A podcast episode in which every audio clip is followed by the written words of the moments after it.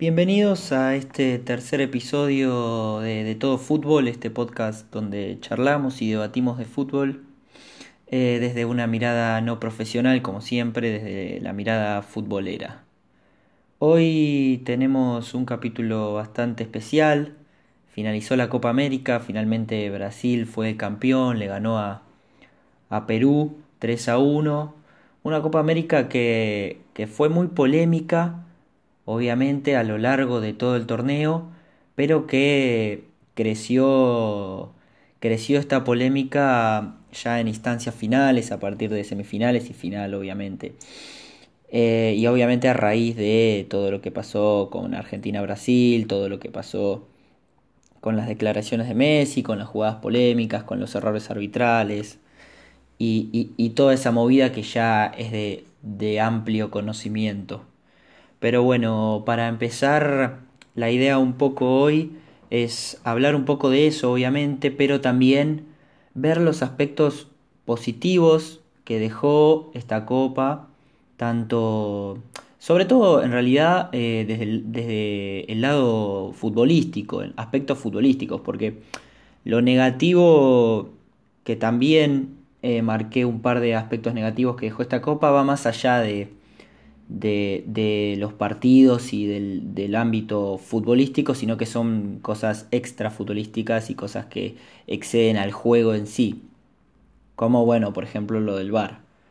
Este, y los aspectos positivos, me parece que los voy a. Como hay pocos, eh, por lo menos teniendo en cuenta la Copa América en sí, eh, lo busqué más del lado futbolístico y más del lado de jugadores revelación o jugadores que llamaron la atención y, que se mostraron con un gran rendimiento en la Copa y que por ahí no, los teníamos tan conocidos o no los teníamos tan en carpeta y que su rendimiento estuvo acorde a la calidad del torneo que, se jugó, ¿no? Este, así que bueno, la idea es un poco esa hablar un poco de los jugadores revelación, no tanto, o sea, no solamente de la selección argentina, eh, sino también de, los otros países y de los otros equipos que eh, vi un par de, jugadores que me llamaron la atención. Y, vamos a empezar con el campeón, con el que para mí fue la revelación eh, más importante, si se quiere. En realidad no más importante, porque también los otros jugadores fueron importantes para sus respectivos países. Este, pero, pero vamos a hablar de este chico Everton. Es el futbolista brasilero de 23 años que juega en el gremio de Brasil. Y, y fue importante en su equipo, fue el goleador de la Copa América, nada más y nada menos. Y lo, lo que llama la atención es que eh, empezó desde el banco y se ganó el lugar desde el, banco de suplentes porque no, empezó la copa como titular. Recordemos que el titular era David Neres, este jugador que, actúa en el Ajax de Holanda. Y, él era el suplente de Neres, era, es un extremo izquierdo parecido a, Neymar, a Neres. Y bueno, esa era un poco la cuestión. Eh, que tenía Brasil. El problema principal que tenía Brasil antes de la Copa era la ausencia de su máxima figura, de Neymar. Y, el desafío también era ese, poder encontrar el futbolista que se acople y que se integre al sistema parecido a Neymar o que pueda suplantarlo eh, de la mejor manera posible a lo largo de esta Copa. Y al principio el técnico probó con Neres, se inclinó por este chico Neres, pero en el primer partido eh, Everton este futbolista del que estamos mencionando como revelación, ingresó, metió un golazo eh, y también hizo otro golazo frente a Perú en el 5 a 0 en la fase de grupos. Entonces a partir de ahí se ganó la titularidad y, hizo un, gran desempeño también en la final, marcando un gol en la final, el primero. Es un chico con muchas condiciones, es un chico que, que un jugador que tiene, que tiene mucho desborde, mucha velocidad, mucha agilidad y, también demostró tener una gran pegada, que esa era una virtud que muy pocos conocíamos. Eh, de hecho, marcó los, los dos primeros goles que hizo fueron enganchando y pateando uno al segundo palo y otro al primero, así que tiene un gran repertorio para demostrar y creo que esta copa fue el trampolín para saltar a, para, para, pegar el salto y pasar a las máximas competencias, a Europa, ¿no? Eh, así que Everton fue la revelación, el primer jugador que marcamos como revelación de esta copa. Que además, bueno, repito, fue goleador y, ganó el, premio al goleador del torneo y el premio al mejor jugador de la final. Que también eh, está Dani Alves, ¿no? Como mejor jugador. Pero bueno, eh, esa fue. Dani Alves fue la gran figura de Brasil, eso está clarísimo. Pero pero acá hablamos de jugadores que no, no tenían, mm, no los teníamos en carpeta y no los teníamos tan conocidos y que terminaron siendo fundamentales para su, para su selección. Eh, el segundo caso es el de Eric Pulgar, este chico chileno, es un futbolista chileno que juega en el Bolonia, Italia.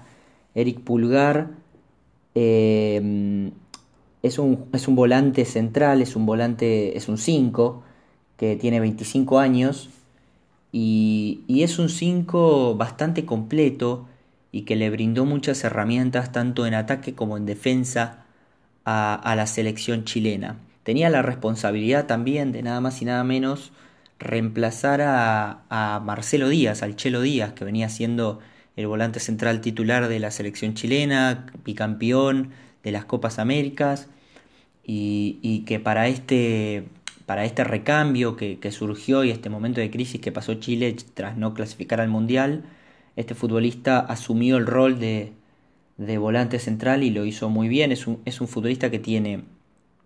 Eh, que, cubre, que hace relevos, que, puede actuar como volante central de contención y también tiene buen pase, buen juego de balón, eh, buena pegada y, es un 5 bastante completo y que también tiene un factor fundamental, sobre todo para un equipo como Chile, que es el factor altura. Es un futbolista muy alto, mide 1,87 eh, y, y ese metro 87 le dio a Chile juego aéreo, que es lo que venía faltando, era quizás el déficit, el punto débil de esta selección que viene de ser bicampeona, que sus centrales no pasaba en el metro 80, que, tenía jugadores muy bajos y que también le convertían muchos goles por la vía aérea. Y este, y este futbolista le otorgó eso, le otorgó más poder ofensivo, tanto ofensivo como defensivo, porque, bueno, de hecho hizo un gol de cabeza, si no me equivoco, contra Japón.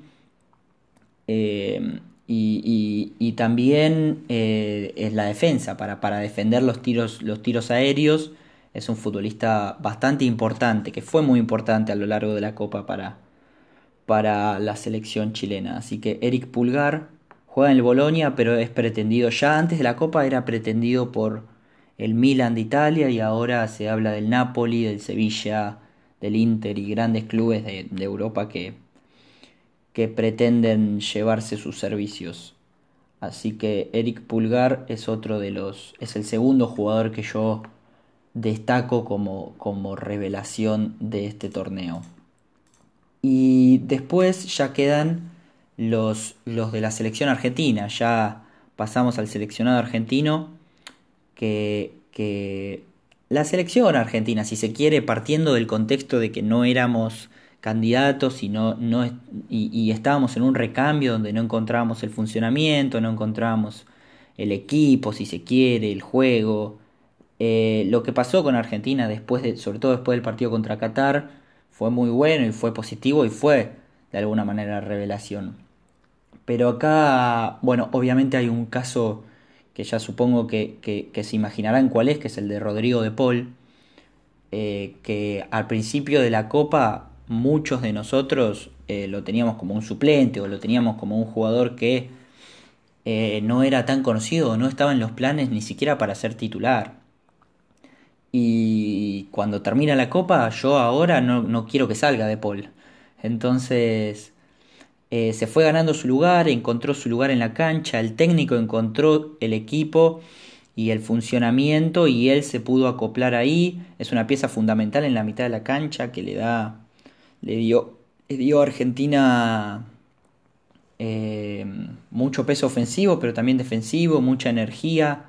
Eh, mucha actitud, es un jugador que, tiene mucho ida y vuelta y, tiene, bueno, tiene 25 años, juega en el Udinese de Italia y, es un jugador se transformó en un jugador de selección para, este, para, para esta Argentina que finalizó la Copa América.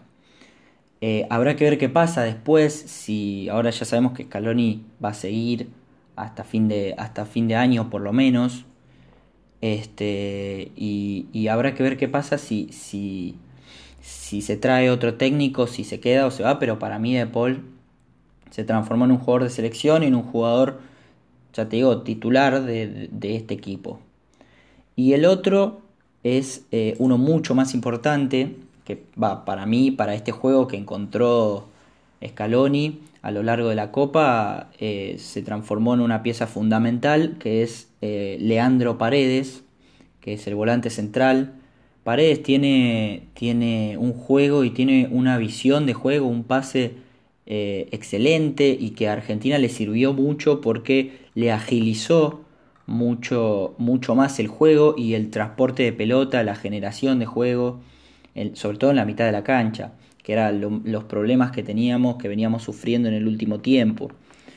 Eh, además, este, tenía, teníamos, sobre todo en, el puesto de volante central, Argentina después de la salida de Mascherano tenía un problema porque no se sabía quién, ya San Paoli había probado en su momento muchísimos volantes centrales y este creo que también es otro mérito de Scaloni, tanto el de De Paul como el de Paredes, eh, haber encontrado dos jugadores que pueden hacerlo, que pueden, que pueden cubrir la posición, sobre todo Paredes, porque encontró un volante central Argentina encontró un volante central, si bien no es de contención o no tiene esas características defensivas que a muchos les gusta o que muchos prefieren.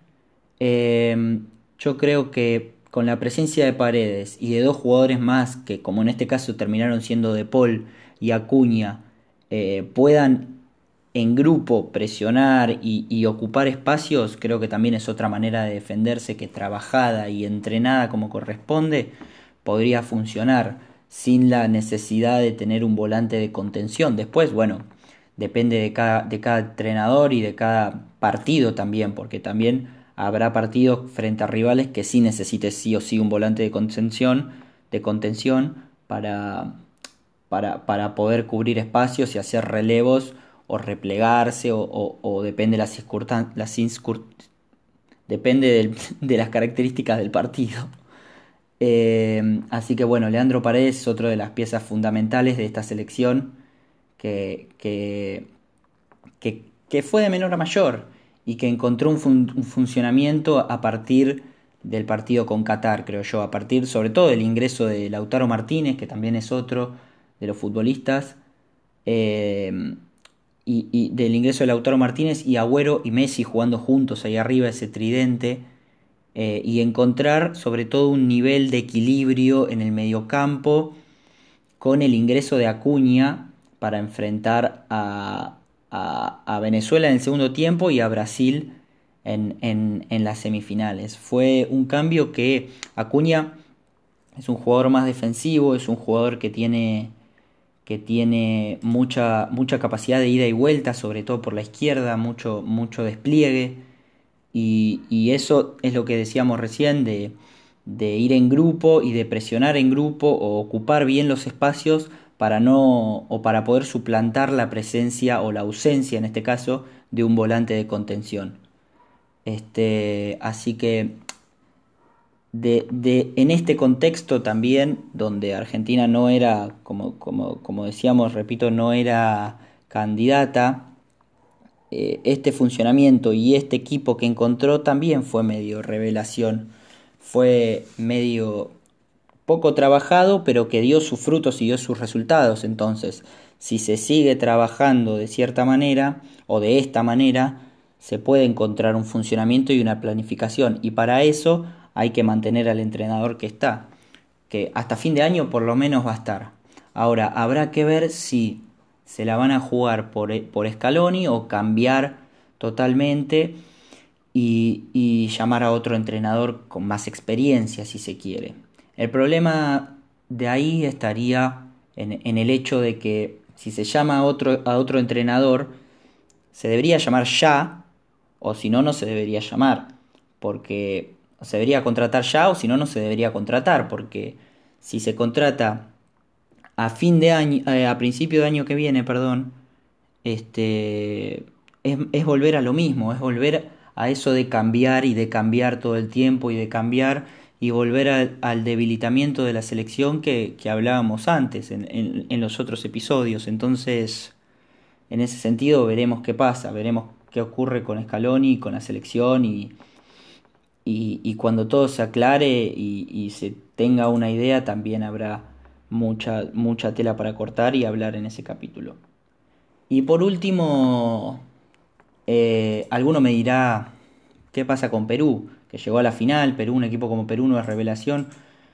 Y, y para mí, bueno, er, obviamente es revelación porque Perú no era uno de los candidatos, si se quiere, a principio de la Copa, entonces en ese sentido sí es revelación.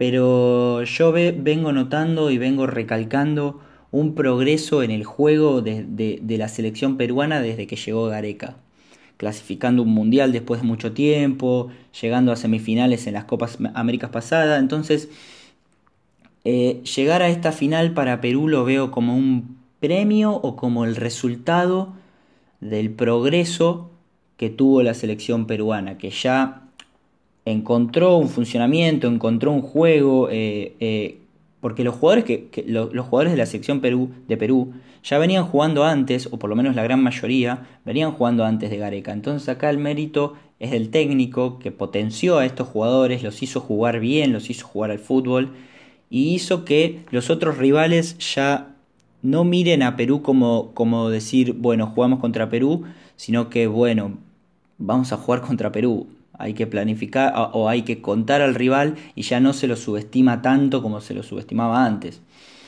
Entonces, eh, partiendo del contexto de que Perú no era candidato, entonces fue revelación.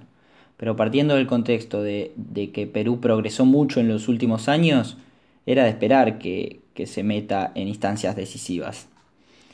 Eh, pero bueno, y ahí tenemos la selección peruana llegando a una final y peleándole de igual a igual al local a Brasil. Eh, y ahora es el momento de, de, pasar a los aspectos negativos que, que noté yo, que bueno, yo quería hablar más del lado futbolístico y del lado de aspectos negativos eh, en los equipos en sí, pero bueno, esto del VAR ya como que no nos deja otra alternativa que, que dar nuestra, o por lo menos mi opinión sobre, sobre, sobre esto. Antes de empezar, eh, me gustaría decir que yo estoy a favor del VAR, a mí me parece una herramienta, a ver, del VAR como herramienta eh, me, parece, me parece fundamental para el fútbol y me parece importante, porque a ver, si a vos vienen y te dicen, tengo una herramienta o tengo esto que te va a eliminar los goles en offside y te va a eliminar todas las, las injusticias del fútbol o te va, no sé si las injusticias, o te va a eliminar que te cobren un gol que fue mano, o que no te cobren un penal, o que te cobren un gol en Orsay. Entonces, frente a todo eso, dámelo, ¿entendés? ¿Se entiende? O sea, frente, frente a eso, frente a ese panorama, yo estoy en favor del VAR. Del VAR como herramienta.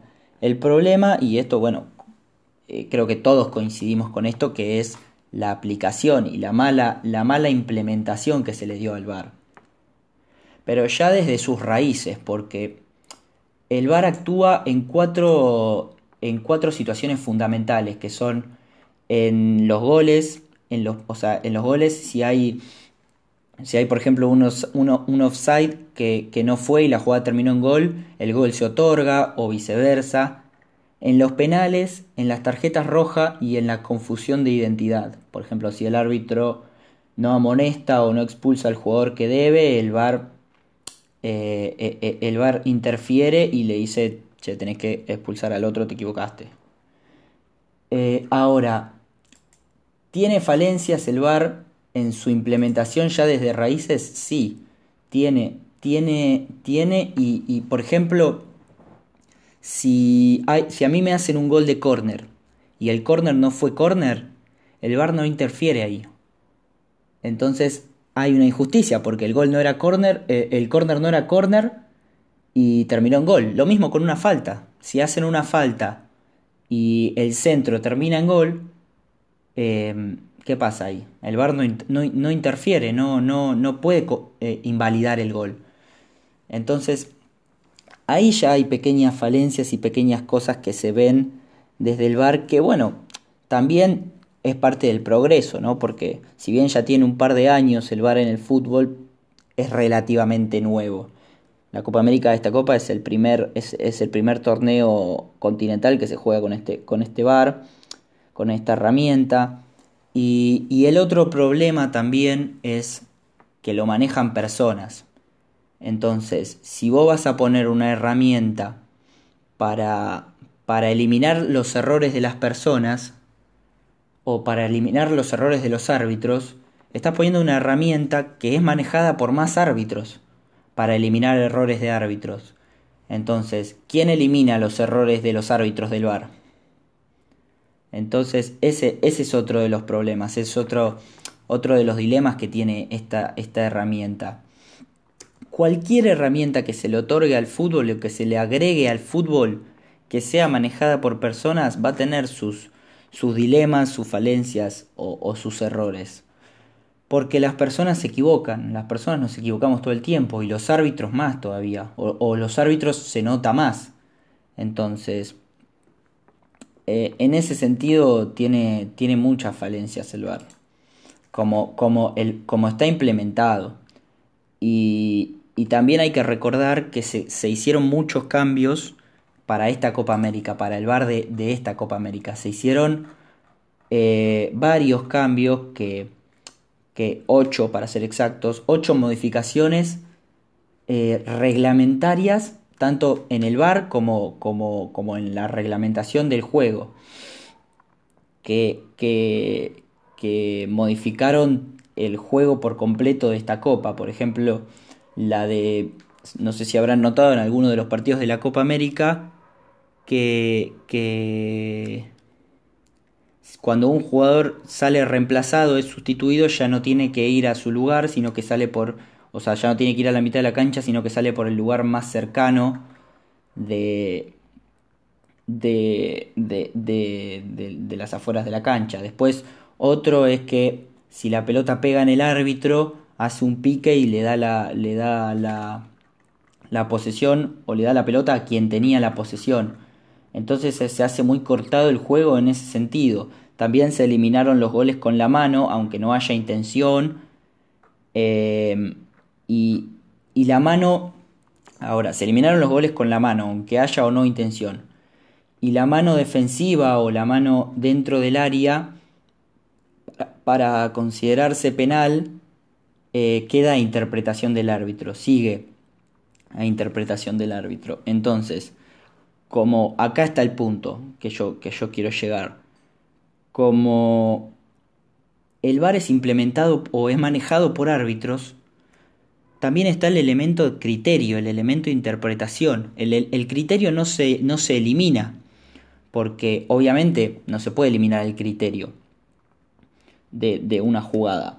Ahora, partiendo al punto eh, o, oyendo al caso puntual del partido de Argentina-Brasil, es imposible que ocho personas, ocho, ocho árbitros, se hayan puesto de acuerdo en una jugada que es de interpretación, porque no es una jugada, o a ver, para mí sí es una jugada clarísima de penal, pero puede haber interpretación, puede ser para algunos penal y para otros no. Sobre todo la de Agüero, que para algunos fue penal y para otros no fue penal.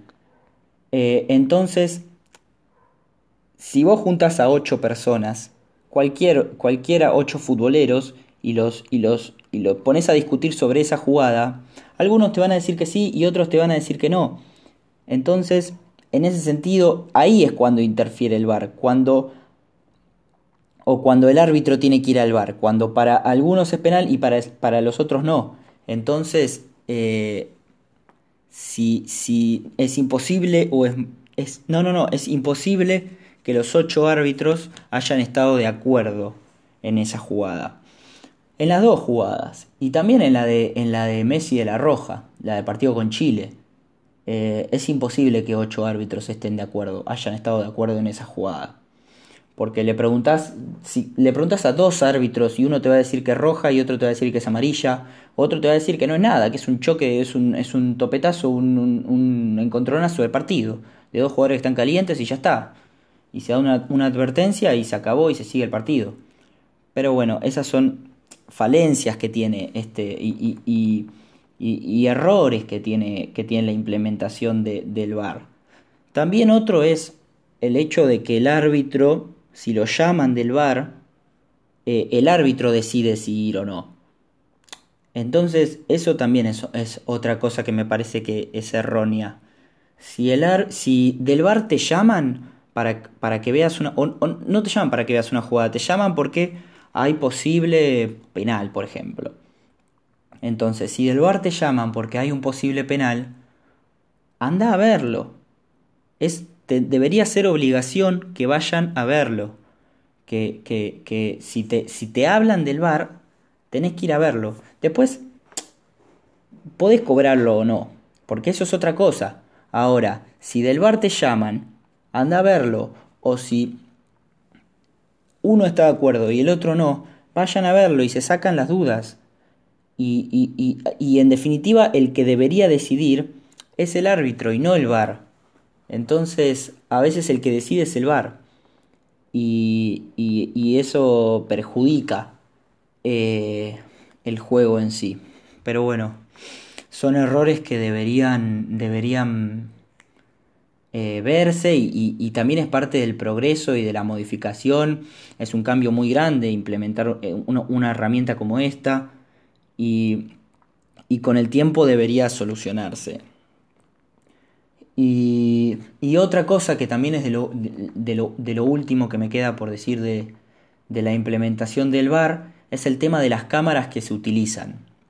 El tema de las imágenes que se utilizan y de los ángulos que se utilizan para ver para ver una, respectiva jugada. Porque, por ejemplo, tomemos como ejemplo la de, la de el penal del Kun Agüero. Desde la cámara que vio el bar y desde la imagen que vio el bar, se vio un pisotón primero de Agüero, obviamente sin intención, pero fue un pisotón que provocó la caída de Agüero. Y eso es lo que vio el bar y lo que determinó el bar para no llamar a, a Zambrano en ese partido. Pero si lo ves desde otra cámara, que es la que vimos todos, la de arriba, se ve un penalazo terrible. Sin pelota, y se ve que Dani Alves se lo lleva puesto. Sin intención o no, se lo lleva puesto. Este, entonces esa es a interpretación y también depende mucho de las imágenes que vea el bar o de las imágenes que se muestre. Entonces, si vos vas a ver una jugada, mira todos los ángulos posibles, todos los ángulos habidos y por haber, para que, porque si en alguno es penal y en otro no, tenés que ver o tenés que dejar que el árbitro decida en ese caso. Mostrarle todos los ángulos posibles, darle, todas las opciones posibles y que quede a interpretación y a criterio del árbitro. Porque también se puede manipular las imágenes. Mucho se dice ya antes del bar en, cámara lenta. Cualquier, cualquier mano es mano, cualquier falta es falta o cualquier contacto es falta. y, y la aceleración o, la desaceleración de las imágenes y, se pueden manipular fácilmente también. Eh, esto no quiere decir que no, no, estoy diciendo que esté arreglado, que se pueda manipular a propósito, sino que digo que las imágenes se manipulan y generan que el árbitro se termine equivocando, incluso teniendo una pantalla donde puede ver repetida la jugada. Eh, entonces en ese sentido también hay una falencia. Pero repito y, sostengo esto de que es parte del progreso y es parte de seguir viendo y seguir analizando qué estuvo mal en esta copa, cómo se implementó mal, eh, porque esto está claro, se implementó mal. Esto de dejar eh, a la incertidumbre a todos mientras le hablan al árbitro por el bar y no saber qué cobra, incluso cuando el árbitro va a ver el bar, no sabes qué está mirando, no, porque, porque, porque una, otra de las implementaciones o otra de las reglamentaciones fue que no se muestre la jugada, no se muestre la repetición mientras el árbitro la ve. Entonces no sabes qué está cobrando. y, y, eso genera también incertidumbre, genera dudas también porque no sabes qué le están diciendo. Bueno, esa es otra de las, de las cosas que se hablan en este último tiempo y que se piden también para el VAR, que, que yo estoy de acuerdo en eso y que debería pasar y que se pueda escuchar la conversación entre el árbitro del VAR y el árbitro de campo de juego. Y así sería, sería todo mucho más fácil y, y no habría tanta incertidumbre y tanta duda, tanto de no, esto de no saber qué está cobrando, qué va a ver, qué está viendo, cómo lo vio, de dónde salió, que, que se puede, se puede eh, de, qué jugada salió el bar, porque por ahí el bar te llama de una jugada hace 5 minutos que vos ya te olvidaste y, y no te muestran repetición o no te avisan qué están haciendo. Entonces, es todo un movimiento medio raro, que se genera un ambiente tenso, raro, donde ya cuando haces un gol no sabes si festejarlo o no, porque no sabes si te lo van a cobrar o no, porque pueden haber visto un penal en el inicio de la jugada o una falta en el inicio de la jugada que no fue falta o que fue, o un orsay que no lo cobraron, que ahora también lo cobran tarde, y, y se genera una incertidumbre muy grande en todo esto del VAR. Pero, pero debería cambiar sobre todo la implementación y la aplicación.